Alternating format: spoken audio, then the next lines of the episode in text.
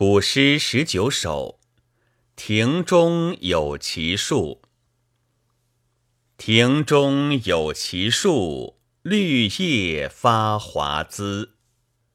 攀条折其荣，将以慰所思。馨香萦怀袖，路远莫致之。此物何足共？但感别经时。这诗写一个妇女对远行的丈夫的深切怀念之情。全诗八句可分作两个层次。前四句诗描绘了这样一幅图景：在春天的庭院里，有一株佳美的树，在满树绿叶的衬托下。开出了茂密的花朵，显得格外生气勃勃，春意盎然。女主人攀着枝条，折下了最好看的一枝花，要把它赠送给日夜思念的亲人。古诗中写女子的相思之情，常常从季节的转换来发端，因为古代妇女受到封建礼教的严重束缚。生活的圈子很狭小，不像许多男子那样，环境的变迁、旅途的艰辛，都可能引起感情的波澜。这些妇女被锁在闺门之内，周围的一切永远是那样沉闷而缺少变化，使人感到麻木。唯有气候的变化、季节的转换，是他们最敏感的。因为这标志着他们宝贵的青春正在不断的逝去，而怀念远方亲人的绵绵思绪却仍然没有尽头。庭中有奇树，绿叶发华滋，攀条折其荣，将以慰所思。这两句诗写得很朴素，其中展现的。正是人们在日常生活中常常可以见到的一种场面，但是把这种场面和思妇怀远的特定主题相结合，却形成了一种深沉含蕴的意境，引起读者许多联想。这位妇女在孤独之中思念丈夫，已经有了很久的日子吧？也许在整个寒冬。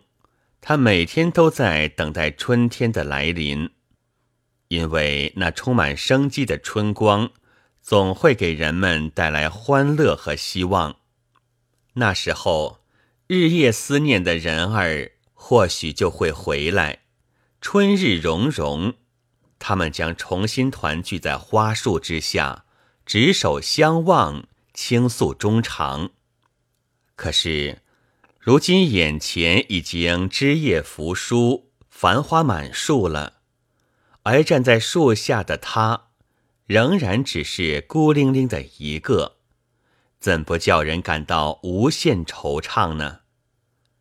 再说，如果他只是偶尔的见了这棵树，也许会顿然引起一番惊讶和感慨。时光过得真快，转眼又是一年了。然而，这树就长在他的庭院里。他是眼看着叶儿一片片的长，从鹅黄到翠绿，渐渐地铺满了树冠。他是眼看着花儿一朵朵的开，星星点点，渐渐的就变成了绚烂的一片。他心里的烦恼也跟着一分一分的堆积起来。这种与日俱增的痛苦，不是更令人难以忍受吗？此时此刻，他自然会情不自禁地折下一枝花来，想把它赠送给远方的亲人，因为这花凝聚着他的哀怨和希望，寄托着他深深的爱情。也许，他只待这花儿。能够带走一部分相思的痛楚，使那思潮起伏的心能够得到暂时的平静。也许他希望这故园亲人手中的花枝能够打动远方游子的心，催促他早日归来。总之，我们在这简短的四句诗中，不是可以体会到许多诗人没有写明的内容吗？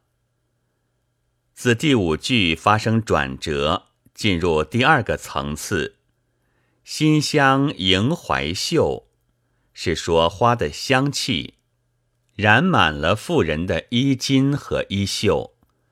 这句锦城上面“攀条折其容，将以为所思”两句，同时描绘出花的珍贵和人物的神情。这花是奇树的花，它的香气显得特别浓郁芬芳，不同于一般的杂花野卉。可见用它来表达纯洁的爱情，寄托深切的思念，是再合适不过了。至于人物的神情，诗人虽没有明写，但一个“迎”字却暗示我们。主人公手执花枝站立了很久很久。本来他攀条折其容，是因为思绪久积，情不自禁。可待到折下花来，才猛然想到，天遥地远，这花无论如何也不可能送到亲人的手中。古时交通不便。通信都很困难，何况这是一只容易凋零的鲜花呢？此时的他，只是痴痴的手执着花儿，久久的站在树下，听任香气充满怀袖而无可奈何。他似乎忘记了时间，也忘记了周围的一切，对着花深深的沉入冥想之中。馨香盈怀袖，路远莫致之。这简简单单的十个字，给我们描绘了一幅多么清新生动的画面呢？我们还可以进一步想象，这位妇女正在想些什么呢？她是否在回忆往日的幸福？因为这奇树生在他们的庭院之中。往日夫妻双双，或许曾在花树下消磨过许许多多欢乐的时光。在那叶茂花盛的时候，他所爱的人儿，是不是曾经把那美丽的花朵插在他鬓发之间呢？而如今，她时时思念的丈夫正在哪儿？可曾遭遇到什么？她自己所感受的痛苦，远方的人儿也同样感受到了吗？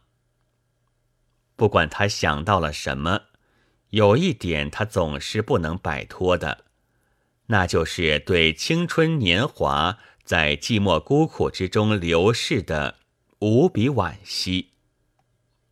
古代妇女的生活本来就那么狭窄单调。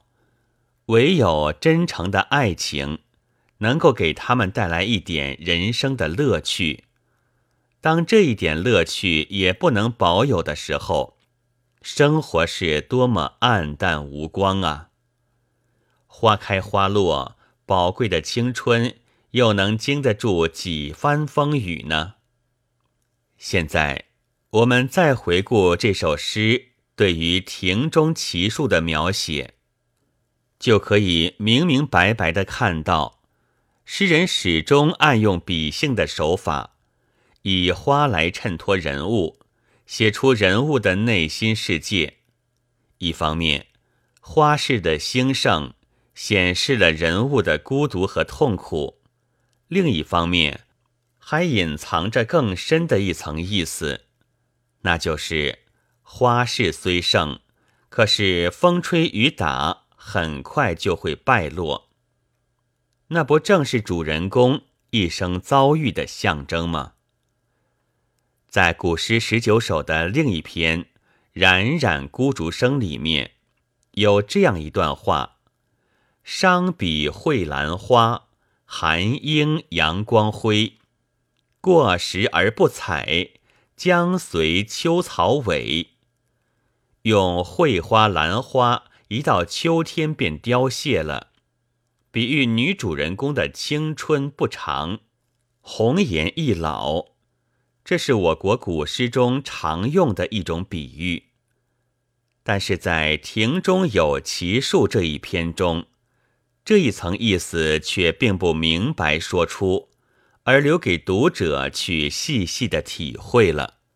诗的最后两句：“此物何足共？但感别经时。”大意是说，这花有什么稀奇呢？